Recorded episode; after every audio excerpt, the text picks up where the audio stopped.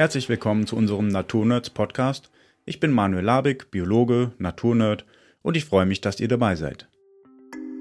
In dieser dreiteiligen Spezialreihe Urzeitlicher Spaziergang durch Deutschland werde ich aus der Nähe von Frankfurt drei verschiedene Zeiten der Vergangenheit bereisen und berichten, was ich dort vorfinde. Dafür habe ich mir extra im Netz eine gebrauchte Zeitmaschine gekauft und hoffe nun, dass sie auch wirklich funktioniert. Die erste Reise geht in das tropische Eozän vor 50 Millionen Jahren. Alpen wurden gerade erst geboren und es war nicht lange her, dass die Dinos ausgestorben sind. In Teil 2 werde ich in die Eem-Warmzeit vor 120.000 Jahren reisen. Deutschland war damals dicht bewaldet und beherbergte Tiere, die man hier niemals erwarten würde, so wie den Waldelefanten oder das Flusspferd. Im dritten und letzten Teil reise ich 20.000 Jahre in die Vergangenheit und schaue mir die kalte mitteleuropäische Mammutsteppe an und hoffe dabei sehr, Mammut- und Wollhaar-Nashorn zu sehen.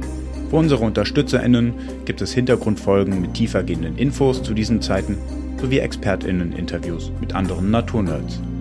Ich klemme jetzt mein Mikro an den Kragen und mache mich auf in mein Büro, wo die Zeitmaschine steht. Also, bis gleich. Herzlich willkommen zu dieser Hintergrundfolge. Für UnterstützerInnen gibt es das vollständige Interview auf waldsamkeit.de. Viel Spaß! Ich möchte hier jetzt mal näher auf diesen erdgeschichtlich echt interessanten Zeitabschnitt des Eozäns eingehen. Und ganz besonders auf die Tier- und Pflanzenwelt, die ich bei der ersten Zeitreise sehen durfte und ihr wart ja quasi live mit dabei. Ähm, und wir sprechen hier von so großen Zeiträumen, da können sich viele gar nicht besonders viel drunter vorstellen. Und deswegen wollte ich da mal ein bisschen Ordnung ins Chaos bringen und einfach mal Eckdaten nennen, damit ihr ein Gefühl bekommt für diesen zeitlichen Maßstab, von dem wir hier gerade sprechen.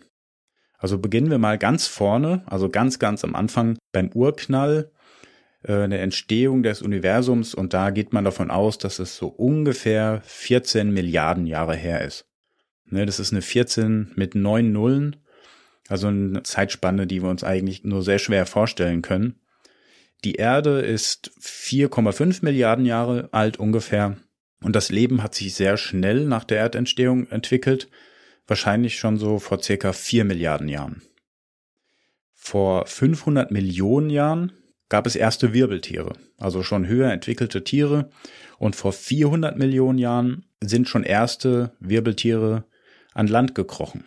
Vor 240 Millionen Jahren gab es die ersten Dinosaurier. Und wenn man sich jetzt mal die Kontinente zu dieser Zeit anschaut, da waren alle Kontinente, so wie wir sie heute kennen, haben noch zusammengeklebt zu einem Riesenkontinent namens Pangea. Und das war so vor ungefähr 200 Millionen Jahren. Dann um mal einen prominenten Dino rauszupicken. T-Rex, der lebte gegen Ende der Dino-Ära vor circa 68 Millionen Jahren. Vor 66 Millionen Jahren gab es dann das große Aussterben oder eines der großen Aussterbewellen, die es bis jetzt auf dieser Erde gab. Und da starben fast alle Dinosaurier aus. Nicht alle, denn sie leben tatsächlich in unseren Vögeln heute weiter. Aber alle Nicht-Vogel-Dinosaurier sind zu dieser Zeit ausgestorben. Vor 56 Millionen Jahren begann das Eozän und das ist diese erdgeschichtliche Zeit, über die wir sprechen und in die ich eben auch in dem ersten urzeitlichen Spaziergang, in der ersten Zeitreise eben gereist bin. Vor 56 Millionen Jahren, also im Eozän, sahen die Kontinente schon fast so aus wie heute. Also es gab keinen Superkontinent mehr, sondern die haben sich alle aufgesplittet Natürlich hat sich in den letzten 50 Millionen Jahren noch einiges getan, aber so ungefähr sahen die Kontinente schon so aus wie heute. Dann nochmal so ein weiteres Eckdatum. Den modernen Menschen, also Homo sapiens, gibt es seit ungefähr 300.000 Jahren. Wie gesagt, die Kontinente waren relativ ähnlich angeordnet wie heute, aber trotzdem sah alles ganz anders aus. Also zum einen war der Meeresspiegel viel, viel höher als heute. Zum Teil, also teilweise war er über 100 Meter Höhe und halb Europa stand unter Wasser. Es gab also ganz viele kleine bis große Inseln innerhalb Europas und zum Beispiel war Frankfurt Main war nicht weit vom Meer entfernt zu dieser Zeit. Und um sich nochmal klar zu machen, was für einen riesigen Zeitsprung wir da sprechen, vor 50 Millionen Jahren begannen die Alpen sich gerade erst zu bilden. Erst vor 50 Millionen Jahren sind afrikanische und europäischen Platten kollidiert und auch so Flüsse wie der Rhein und der Main, den gab es da noch lange nicht. Ja, also das sind wirklich riesige Zeiträume. Sogar der Himalaya, der ist da jetzt gerade entstanden, weil Indien gerade erst begann, äh, gegen Asien zu crashen, nachdem es eine ganz schöne Zeit lang solo unterwegs war. Also ist alles super lange her. Es gab dann noch eine Landbrücke zwischen Eurasien, also dem europäisch-asiatischen Kontinent und Nordamerika. Da gab es natürlich dann noch Austausch äh, von der Tierwelt, aber auch was die Pflanzenwelt angeht. Aber dazu später dann nochmal mehr. So, und wie sah das Klima aus? Als ich aus der Zeitmaschine gestiegen bin, war es tropisch warm. Und das war tatsächlich so. Also vor 56 Millionen Jahren wurde es abrupt wärmer. Und abrupt bedeutet nach geologischem Maßstab ein paar tausend Jahre. Und warum ist das so? Warum war das so? Da ist man sich nicht so ganz einig. Möglicherweise lag es an einer erhöhten Vulkanaktivität. Auf jeden Fall verdoppelte sich der CO2-Gehalt und auch Methan ist stark angestiegen. Wenn man dann heute auf und auf die aktuelle Klimaproblematik schaut, dann könnte es auf jeden Fall bald ungemütlich werden, aber das jetzt mal nur am Rande. Die Pole waren weitestgehend eisfrei und überall herrschte tropisch, subtropisches Klima. Nochmal ganz kurz, was ist der Unterschied zwischen tropischem und subtropischem Regenwald? Ähm, das ist gar nicht so einfach zu sagen, weil die auf den ersten Blick sich sehr stark ähneln. Man kann aber sagen, dass subtropischer Regenwald ein bisschen weniger Niederschlag hat. Auch ist meistens die Diversität ein bisschen geringer. Und es gibt Nadelbäume, die es im Regenwald, im tropischen Regenwald eher weniger gibt. Und dieses tropische Klima war auch der Grund, warum der Meeresspiegel so viel höher war als heute, weil das heute in Form von Eis gebundene Wasser war flüssig und dadurch der Meeresspiegel eben viel höher. Die Durchschnittstemperatur war zwischen 6 und 9 Grad höher als heute das klingt jetzt erstmal gar nicht so viel, aber das war wirklich eine Menge und es war sehr feucht. Der Jahresniederschlag lag bei ungefähr 2000 Millimetern. Im Vergleich sind es heute ungefähr 800 bei uns. Überall auf der Erde gab es einen tropisch-subtropischen Regenwald und der Regenwald aus dieser Zeit wurde dann innerhalb von Jahrmillionen zu Braunkohle, welche wir jetzt in den letzten Jahrzehnten äh, vermehrt verballert haben. Ja, wie sah die Flora, also die Pflanzenwelt des Eozäns in Mitteleuropa damals aus. Diese tropisch-subtropischen Wälder waren streckenweise sehr dicht, so wie Regenwälder heute ja auch zum Teil sehr dicht sind. Es gab sehr große Bäume und auch die Strauchschicht war mehr oder weniger dicht. Aber man hat manchmal so ein bisschen ein falsches Bild, wenn man glaubt, dass Regenwälder immer so dicht sind, dass man nur mit der Machete durchkommt und für 30 Meter irgendwie eine halbe Stunde braucht. Ähm, so ist es auf jeden Fall nicht immer. Ähm, das kommt auch so ein bisschen auf den Standort an und auch auf den Regenwaldtyp. Im Eozän gab es eine Menge Baumfarne, die gibt's heute auch noch. Das ist eine Gruppe von Farnen, die so eine Art Stämme bilden. Und es gab Nadelbäume. Viele Pflanzen sahen so Lorbeer-ähnlich aus, hatten also ledrige, feste, große Blätter. Und es gab Nadelbäume wie Zypressen, riesige Mammutbäume aber auch natürlich viele Blütenpflanzen, die zum Teil aufgesessen haben auf den Bäumen, aber auch an lichteren Stellen am Boden zu finden waren. Es gab Lianen, Walnussähnliche Pflanzen waren ziemlich häufig zu dieser Zeit und es gab viele Kreuzdorngewächse. Dazu gehört zum Beispiel der Faulbaum. An den Küsten gab es Mangroven und nochmal zur Erinnerung, dadurch, dass der Wasserstand, der Meeresspiegel eben so hoch war, gab es auch fast überall Meer. Und deswegen gab es sehr viel ähm, Salzwasserstellen und an diesen Küsten sind eben Mangroven gewachsen. Das sind so verholzende Pflanzen, die mit Salzwasser sehr gut klarkommen. Habt ihr bestimmt schon mal gesehen in der Doku oder so. Die stehen dann mit so Stelzwurzeln am Wasser und diese Wurzeln ragen dann in das Wasser rein. Und wie sah die Tierwelt aus zu dieser Zeit? Die Dinosaurier sind ja kurz zuvor ausgestorben, also vor ungefähr 66 Millionen Jahren und haben eine sehr große Lücke hinterlassen. Also es gab jetzt natürlich sehr viele ökologische Nischen, die neu besetzt werden konnten. Und das haben unter anderem die Vögel und vor allem auch die Säugetiere getan. Bei den Säugern gab es eine regelrechte Explosion in der Artenvielfalt. Viele Säugetiere waren relativ klein. So gab es einen ganz frühen Verwandten der Pferde, Hyracotherium, der war ungefähr 20 Zentimeter hoch, also wirklich ein Mini-Pferd, sah schon etwas pferdeähnlich aus aber heutige Pferde, die haben ja nur eine stark ausgebildete Mittelzehe. Die anderen sind zurückgebildet. Und früher hatten sie eben noch zehn. Vorne waren es damals dann noch vier Zehen und drei hinten. Dann gab es eine Tiergattung Leptictidium. Die haben zu einer heute ausgestorbenen Familie gezählt und die sahen so ein bisschen aus wie heutige Rüsselspringer. Ihr könnt euch ja mal ein Bild dazu angucken. Äh, die waren zwar nicht mit denen verwandt, aber die sahen ein bisschen so aus, waren gar nicht so klein, bis zu 40 Zentimeter lang. Und ich finde, die sahen so ein bisschen aus wie eine Mischung aus Maus, Känguru und Ameisenbär. Und die haben sich wahrscheinlich hüpfend äh, fortbewegt und waren Pflanzen- und Insektenfresser wahrscheinlich. Es gab natürlich auch größere Säugetiere. Mesonychia zum Beispiel, das war ein Raubtier oder ein räuberisch lebendes Tier. Etwas ganz Besonderes, weil es hat zu den Huftieren gezählt. Also ein räuberisch lebendes Huftier. Es gab es in Europa und in Nordamerika auch. War ungefähr so groß wie ein Hund und ähm, ja, hat sich von Fleisch ernährt. Dann gab es Ambulocetus. Ähm, der wurde meines Wissens nicht in Europa gefunden, sondern eher so im Raum Pakistan, Indien. Äh, möglicherweise gab es ihn aber auch hier in Europa. Der war bis zu drei Meter lang und ja, war ein Vertreter der frühen Wale und war eben ein äh, relativ gefährliches Raubtier, was Beute gejagt hat. Und Ambulocetus hatte noch vier deutlich sichtbare und ausgeprägte Gliedmaßen. Das haben die heutigen Wale ja nicht mehr. Da sieht man von den Hinterbeinen nichts mehr, auch wenn da noch rudimentäre Knochenstrukturen bei den heutigen Walen noch da sind bei den Hinterbeinen, aber davon sieht man von außen erstmal nichts. Ja, bis vor ein paar Jahren glaubte man noch, dass Ambulocetus an Land gejagt hat, aber Untersuchungen aus dem Jahr 2016 zeigten, dass der Brustkorb das gar nicht ausgehalten hätte. Also glaubt man jetzt, dass er wahrscheinlich nur im Wasser gejagt hat und möglicherweise eine ähnliche Lebensweise hatte wie heutige oder auch wie damalige Krokodile.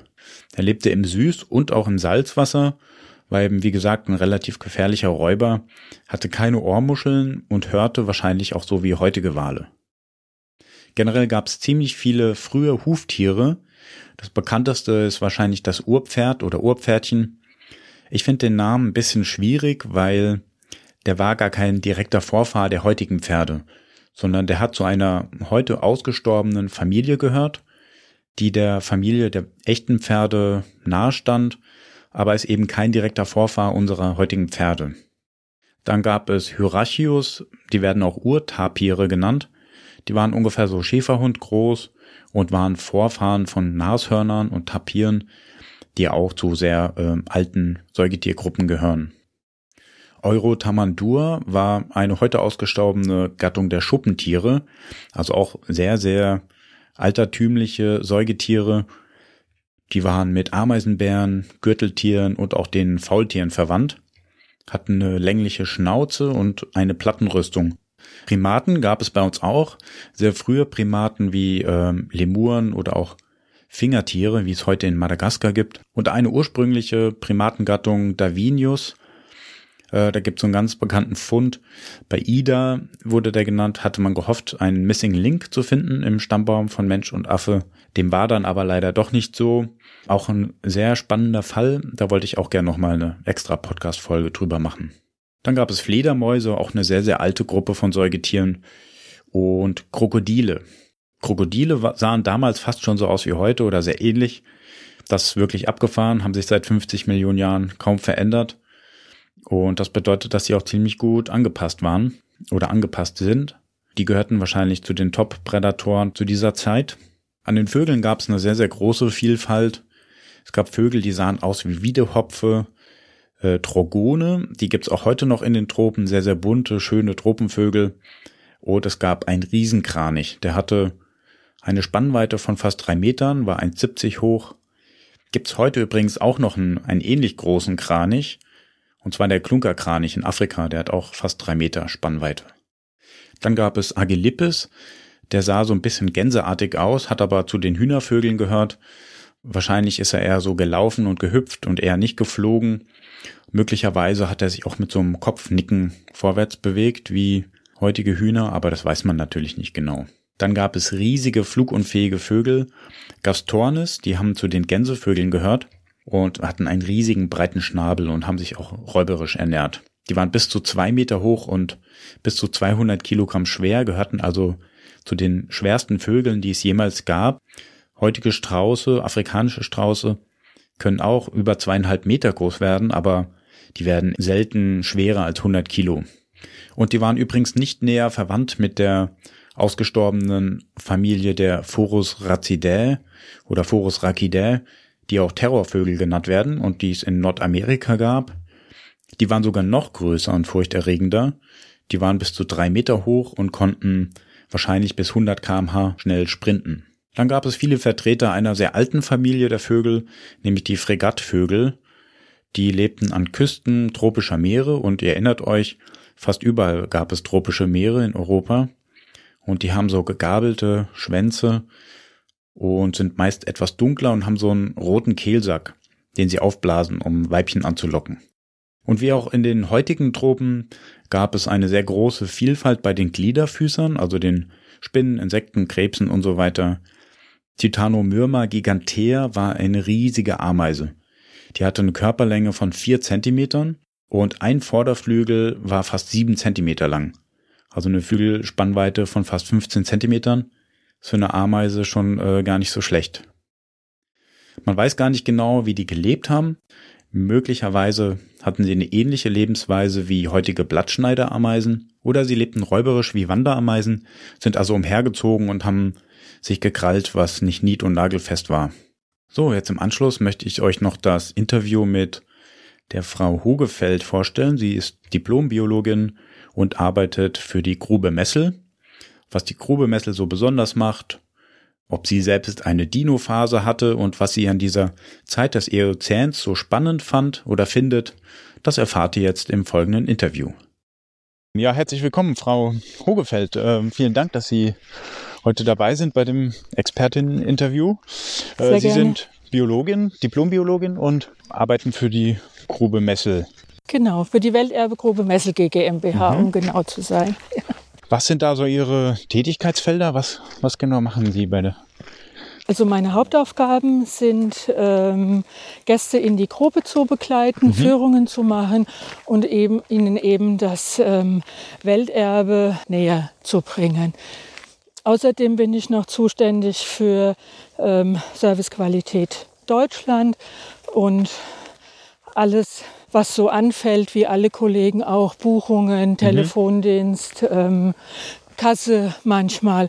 Und haben Sie hier in der Region studiert? Oder? Nein, ich habe in Gießen ähm, in studiert. Okay. Also in Mittelhessen, ein bisschen ja. weg von hier. Okay, und kommen ursprünglich auch aus Hessen? Ja, aus der, aus der Wetterau, aus ah, einem ja. kleinen Dorf okay, namens Rockenberg. Alles klar.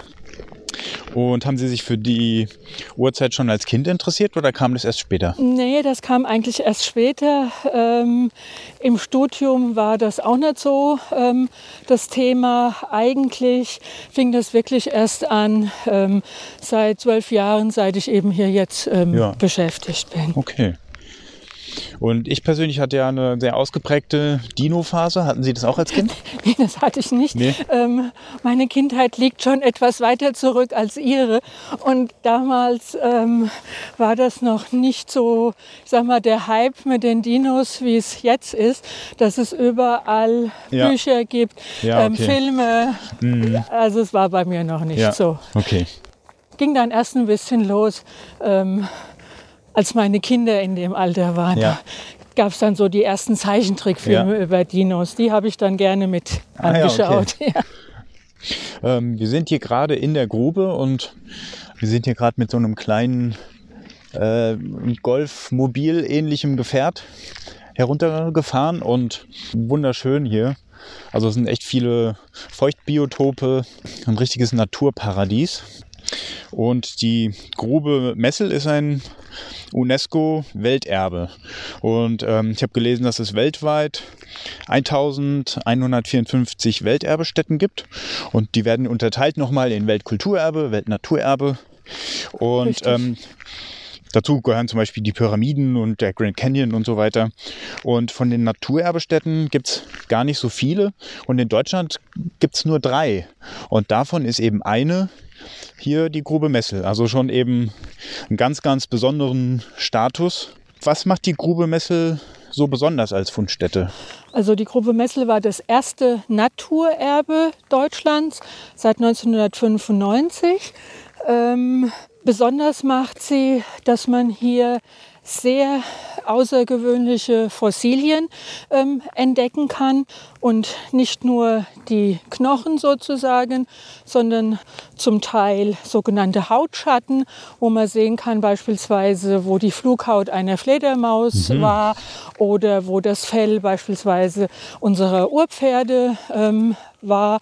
Man findet ähm, Mageninhalt bei mhm. den Tieren kann man also ähm, nachvollziehen, von was sie sich ernährt haben, ja, was sie okay. gefressen haben.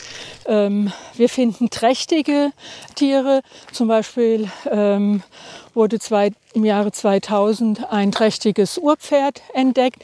Mhm. Ähm, da konnte man sogar noch ähm, die Uteroplazenta ähm, ja, untersuchen und Heißt also, dass sich Säugetiere schon seit weit über 50 äh, Millionen Jahren so fortpflanzen, wie wir es okay. heute noch machen. Mhm. Scheint sich irgendwie bewährt zu haben, diese ähm, Methode. Man findet ähm, beispielsweise Käfer, die noch die Originalfarbe haben, wie vor ja. 48 ähm, Millionen Jahren. Und ähm, die Fossilien stammen aus einer Zeit vor so ungefähr 48 Millionen Jahren. Das heißt, da war das Dinosaurierzeitalter schon beendet mhm. und deshalb konnten die Säugetiere die Nischen besetzen, die vorher die Dinos inne hatten und konnten sich ja explosionsartig entwickeln. Die grobe Messel zeigt uns also ähm, oder bietet uns ein Fenster in die Zeit zurück, als die Säugetiere begannen, die Welt zu erobern. Wir finden hier 46 verschiedene Säugetierarten, so viel wie aus dieser Zeit an keiner anderen Stelle auf der ganzen, auf der ganzen Welt. Welt. Auf der ganzen Welt, ja. Okay, wow. Und ähm, was ist geologisch hier so besonders? Also warum haben sich die Fossilien hier besonders gut erhalten? Also ähm, wir finden hier die Fossilien im sogenannten Ölschiefer, ein ganz besonderes ähm, Gestein, das in einem ehemaligen Marsee entstanden ist. Dieser See ist also durch einen Marvulkanausbruch ähm, entstanden, war circa 300 Meter tief und wir hatten hier einen Regenwald zu dieser Zeit, richtig Regenwald wie man sich so vorstellt. Große Palmen, mhm. Lianen, riesige Krokodile. Ja, und ab und zu huschte auch mal eine Herde Urpferdchen durchs Aha. Gebüsch. Und wir hatten zwei Jahreszeiten sozusagen in diesem Regenwald. Ähm, eine trockene, eine feuchte.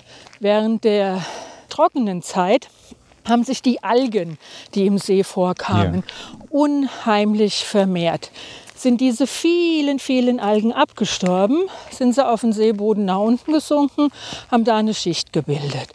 Während der feuchten Phase wurden dann vermehrt Sande und Tone eingetragen mhm. in den See, hat sich dann als Schicht da drauf gelegt. Nächsten Jahr kamen, kamen wieder die Algen, die Tone, die Algen. So ging es immer weiter.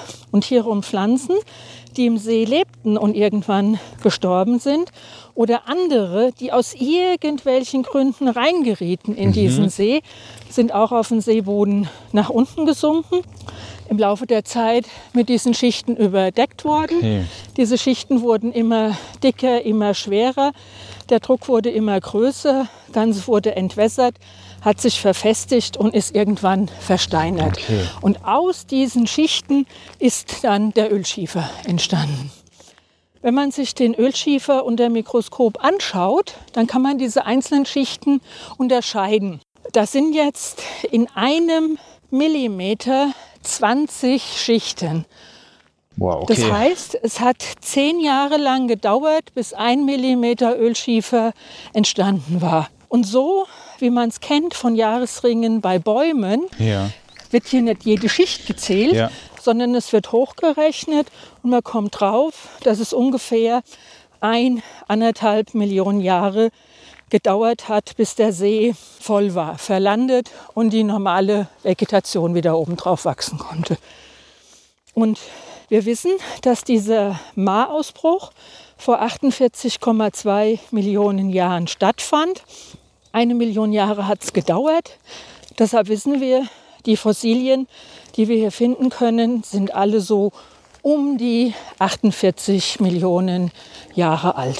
Okay, das heißt, das sagt ja dann auch schon was über das damalige Ökosystem, was hier vorgeherrscht hat, aus, weil man hat eben viele Arten oder man hat eine komplette Artenzusammensetzung, zumindest einen Teil davon.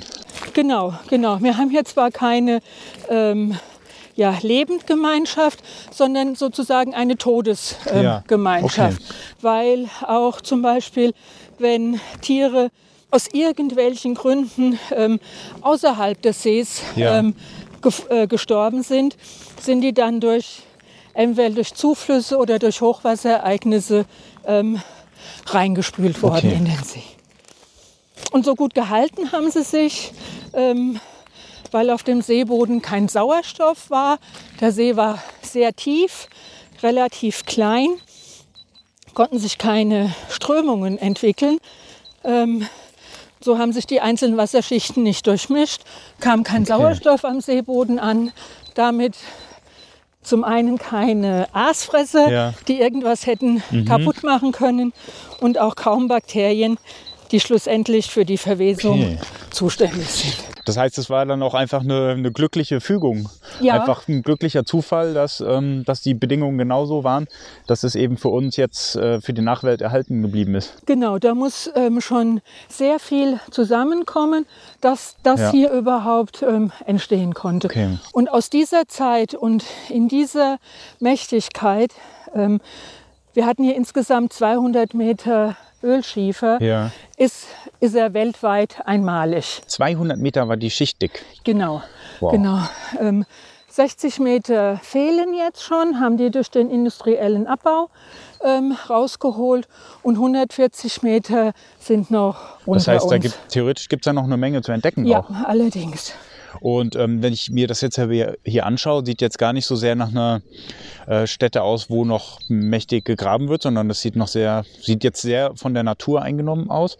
Äh, Gibt es dann hier trotzdem Stellen, wo quasi noch weiter gegraben wird? Ja, ähm, wir sehen jetzt gerade hier drüben links ja.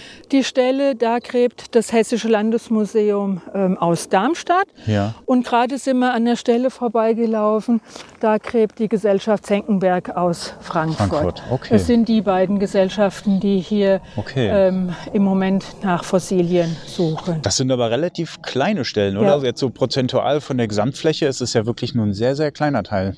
Das stimmt, aber ähm, es ist auch relativ schwierig, ähm, oder langwierig, die Suche nach den Fossilien. Ja. Denn es gibt noch keine Methode, wo ich hier im anstehenden Gestein ja. sagen könnte, da liegt jetzt was, sondern die holen sich immer so Ölschieferblöcke ja. raus und spalten die dann mit Messern. Wird das so reingefahren in den Ölschieferblock mit dem Messer, auseinander ähm, gehebelt, dann gucken sie drauf, habe ich was oder habe ich okay, nichts. Also ein richtige, also, ja. Äh, richtiges Glücksspiel eigentlich so. Das auf alle Fälle, genau. Also es ist, aber es macht auch sehr viel Spaß, sage ja. ich mal.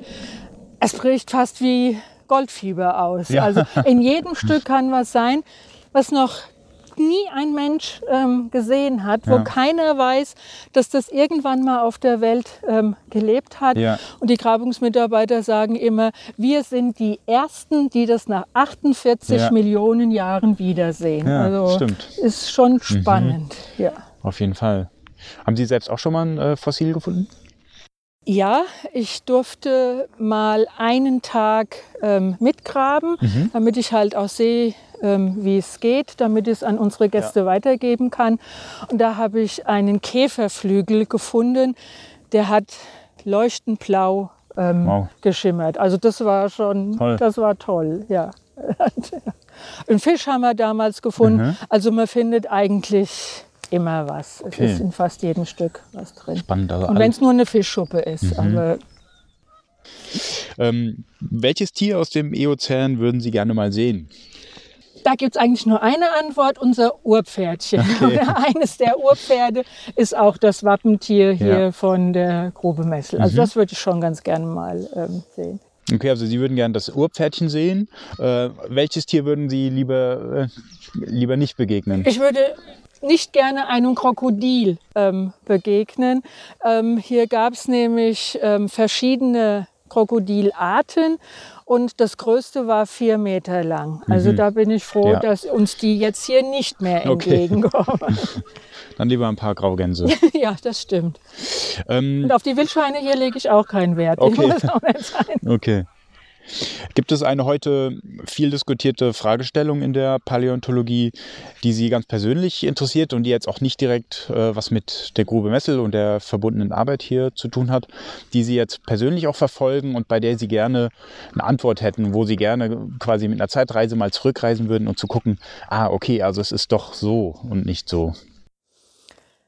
Also es hat jetzt eigentlich ähm, doch wieder mit der Grube Messel ja. ähm, zu tun.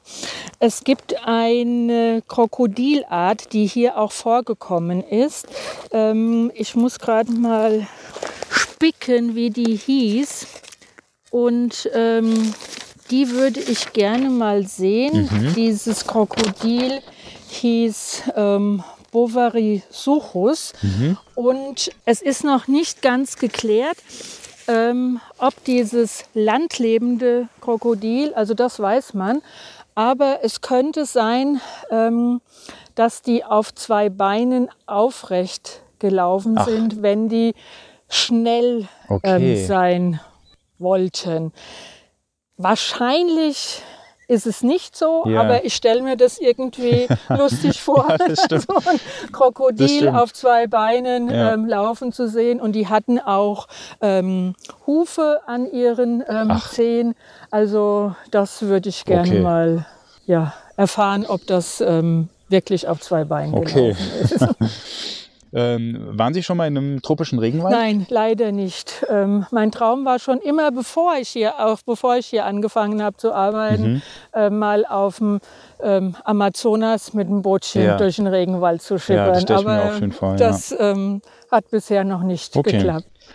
Ähm, kann man denn sagen, dass sich der Regenwald des Eozäns bei uns in Deutschland, natürlich abgesehen von der Artzusammensetzung, ansonsten von den klimatischen Bedingungen unterschieden hat zu den heutigen Regenwäldern, wie zum Beispiel in Südamerika? Also es war ein sogenannter paratropischer Regenwald. Ja. Das war das, was ich vorhin schon kurz erwähnt hatte mit diesen zwei ähm, Jahreszeiten, mhm. dass das immer eine trockene und eine feuchte Phase war. Und es gab wahrscheinlich auch Tage oder Nächte, wo es hier auch mal gefroren hat. Also wo es so kalt war, dass es ähm, Minusgrade ja. ähm, hatte, was wir ja jetzt im okay. Regenwald nicht ah, ja, mehr okay. so haben. Mhm. Ne? Ähm, da würde ich noch gerne ein kleines äh, Gedankenspiel mit Ihnen machen. Stellen Sie sich vor, Sie könnten jetzt in eine Zeitmaschine steigen und Sie könnten in ein beliebiges Jahr in, der, in die Vergangenheit reisen und sie wären auch unverwundbar und unsichtbar, ihnen könnte also nichts passieren. Für einen Tag, welche Zeit würden Sie da wählen? Ich würde echt zurückreisen zu, in die Zeit vor 48,2 ja. Millionen Jahren, wo der ähm, Vulkanausbruch hier stattgefunden okay. hat. Weil das würde ich wirklich gerne mal sehen. Und wenn mir nichts passieren kann, ja. dann könnte ich ja da ja. auch nah dran genau. und wirklich hautnah ähm, dabei sein. Okay. Und vielleicht begegnet man dann auch das Krokodil auf den zwei Beinen. Das, das könnte. Und, und da hätte ich dann auch, oder und ein Ohrpferdchen, genau. genau. Also drei Wünsche in einem ja, erfüllt, okay. sozusagen. Alles klar. Und dieselbe Frage nochmal. Ihnen würde aber etwas passieren können? Also Sie wären verwundbar und sichtbar. Würden Sie dann trotzdem dorthin reisen oder dann lieber in eine andere Zeit? Ich würde es erstmal probieren, ob es ginge und wenn es zu gefährlich wird, schnell wieder, ähm, schnell wieder zurück. einsteigen. Genau, schnell wieder einsteigen und dann vielleicht in die Zeit zurückreisen, ähm, zur Zeit der Sissi, der Kaiserin okay. Elisabeth von Österreich, weil ich wollte schon immer mal so, okay. ein, so ein Kleid anhaben mit einem ja. riesengroßen Reifrock. Obwohl, ich glaube, das geschnürte Korsett wäre dann doch nicht so angenehm. das stimmt. Aber, das stimmt. aber so ein Rock, also das ja. würde ich gerne mal ausprobieren. Wahrscheinlich auch ein bisschen weniger gefährlich als das Eozän. Das glaube ich auch. genau, gerne mal aus. Okay, und nochmal eine letzte Frage hätte ich. Gerne mal aus. Es gibt ja Ambitionen, das Wollhaarmammut wieder zu beleben. Ne? Also mal davon abgesehen, dass es da sehr große Schwierigkeiten gibt und dass es längst nicht so einfach ist, wie man sich das vielleicht manchmal vorstellt.